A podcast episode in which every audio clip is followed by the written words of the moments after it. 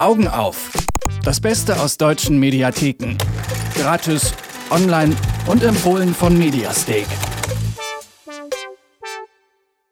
Er gehört zu den umstrittensten deutschen Filmregisseuren aller Zeiten, Rainer Werner Fassbinder. Doch viel zu früh, mit nur 37 Jahren, ist Fassbinder Anfang der 80er gestorben.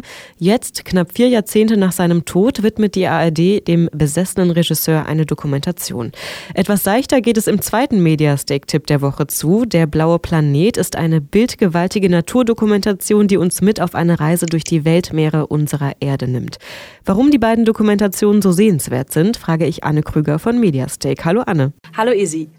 Rainer Werner Fassbinder ist mittlerweile seit fast 40 Jahren tot, länger als wir beide auf der Welt sind, würde ich mal sagen. Und obwohl er mit nur 37 Jahren gestorben ist, kennt man ihn ja auch heute noch total. Schafft es die Dokumentation denn zu erzählen, warum das so ist? Also warum man heute noch so viel über ihn spricht? Ja, auf jeden Fall. Also ich finde es auch sehr beeindruckend, dass obwohl er vor unserer Zeit quasi schon gestorben ist, er heute noch so einen großen Einfluss hat auf den Film, auf das Theater und auch jeder ihn eigentlich kennt. Er hatte eine sehr kurze Schaffensphase, äh, natürlich, weil er ja mit 37 Jahren schon gestorben ist.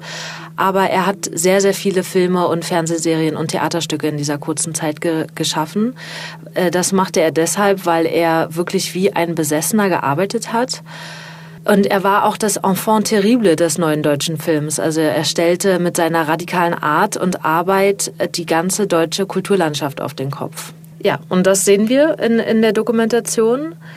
Wir sehen, wie seine damaligen Mitglieder des Clans, also er hat so eine Art Clan um sich herum geschaffen, die äh, heute auch große Stars sind, darunter zum Beispiel Hanna Schigula oder Margit Carstensen, wie er mit ihnen gearbeitet hat und sie erzählen von ihren Erlebnissen mit ihm. Aber auch andere Weggefährten und Freunde und Förderer kommen zu Wort und äh, berichten darüber, wie der Regisseur damals mit seinen Schauspielern umgegangen ist, wie er aber auch mit seinen Liebhabern oder Rivalen umgegangen ist.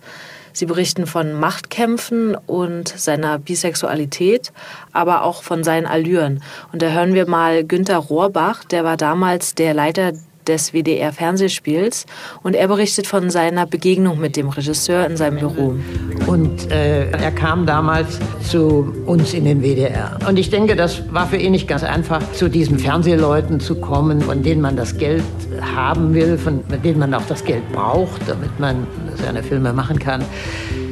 Und ähm, er kam dann und, und äh, wir redeten und er, ich fragte, will er irgendwas trinken? Er sagte, also Whisky wäre nicht schlecht. Und dann war ich, weiß nicht, vielleicht ich weiß nicht, eine Stunde bei mir. Also, und in dieser Stunde hat er mindestens 20 Zigaretten geraucht und die halbe Flasche Whisky getrunken.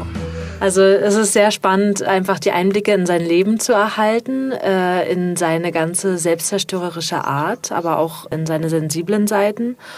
Und das macht der Film nicht nur mit Talking Heads und damaligen Weggefährten, die was erzählen, sondern auch ähm, viele Ausschnitte aus Filmen werden gezeigt oder auch sehr seltene Interviews mit Fassbinder und auch viele autobiografische Elemente. Ihr habt ja noch eine Dokumentation dabei, einen zweiten Tipp, und da geht es um den blauen Planet. Hier taucht man in die Weltmeere unserer Erde ein.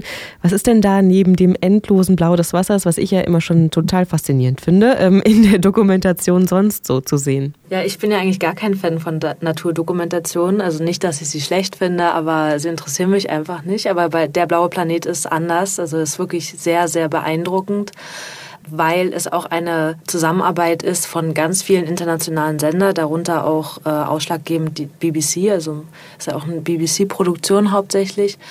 Denn über 125 Expeditionen haben die ganzen internationalen Kamerateams betrieben und sie haben überwältigende Naturaufnahmen eingefangen, die jetzt nicht nur ästhetisch beeindrucken, sondern auch von ihrer schieren Vielfalt. Also wir sind nicht nur an einem Ort, sondern man geht in diesen vielen Folgen einmal wirklich um die ganze Welt. Zum Beispiel sehen wir intelligente Fische, die abgestorbene Korallen benutzen, um die Schale einer Muschel zu knacken. Also das habe ich vorher auch noch nie gesehen.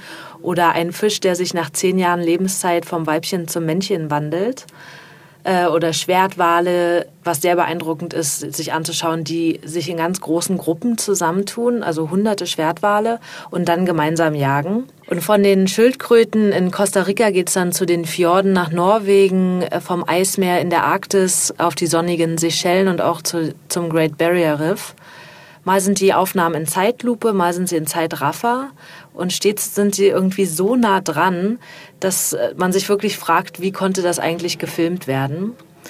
Und dazu werden sie auch noch von der epischen Musik des Star-Komponisten Hans Zimmer unterlegt, was jetzt für meinen Geschmack teilweise etwas zu kitschig ist, aber nichtsdestotrotz ist die Doku-Reihe wirklich ein Meisterwerk, das uns die Schönheit unserer Erde vor Augen führt.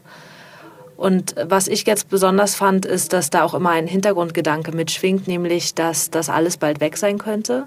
Also der Klimawandel ist immer allgegenwärtig. Wir sehen, wie die Pole schmelzen oder auch wie das Great Barrier Reef stirbt. Und damit wird uns auch vor Augen geführt, welche Schönheit und Einzigartigkeit wir eigentlich als Menschen zerstören. Die Mediastake-Tipps der Woche könnten unterschiedlicher kaum sein. Auf der einen Seite die biografische Doku über den besessenen Rainer Werner Fassbinder und als Kontrast die endlosen Weiten unserer Weltmeere. Warum genau diese beiden Dokus sehenswert sind, hat uns Anne Krüger von Mediastake erzählt. Danke, Anne. Dankeschön. Augen auf. Das Beste aus deutschen Mediatheken. Gratis, online und jede Woche auf Detektor FM. Noch mehr Tipps gibt's jeden Tag auf mediastake.com.